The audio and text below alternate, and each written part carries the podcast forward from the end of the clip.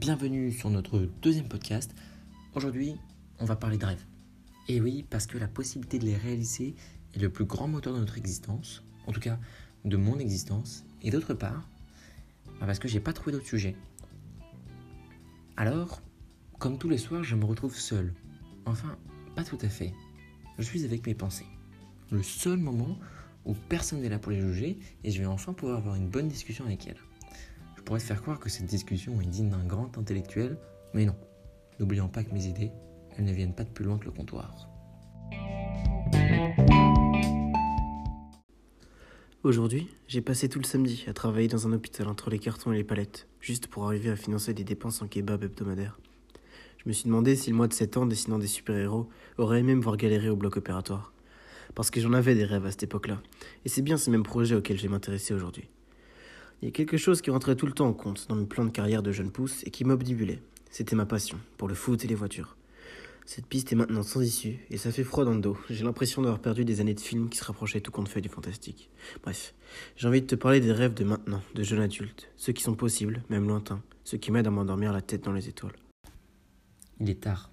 Mes pensées s'évadent et très rapidement, je me retrouve dans la maison de Laurier.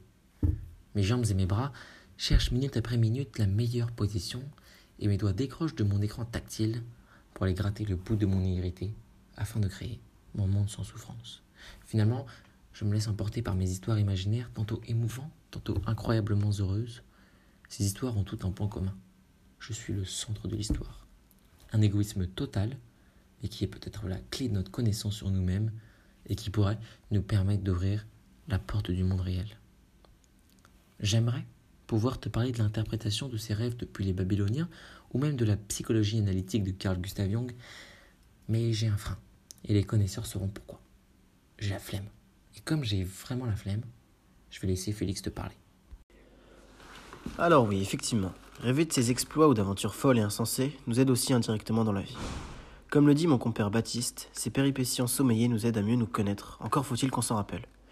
Car oui, si vous vous réveillez beaucoup dans la nuit, vous aurez beaucoup moins de facilité à vous souvenir de vos rêves.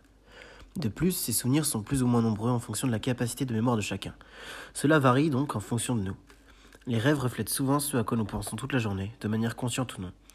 Rêver d'un événement qu'on n'assumait pas forcément nous aide à comprendre ce qu'on désire, veut, et donc peut nous permettre de nous remettre en question. C'est super technique, ouais. Alors oui, le réveil est donc brutal, la quête de notre monde sans souffrance est terminée, nos rêves s'écroulent, mais c'est pas grave. Nous sommes fiers de finir notre deuxième podcast.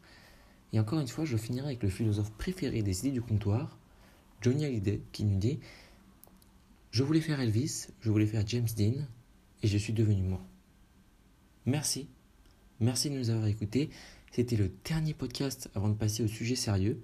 C'était Les idées du comptoir, en espérant vous revoir très vite. À bientôt.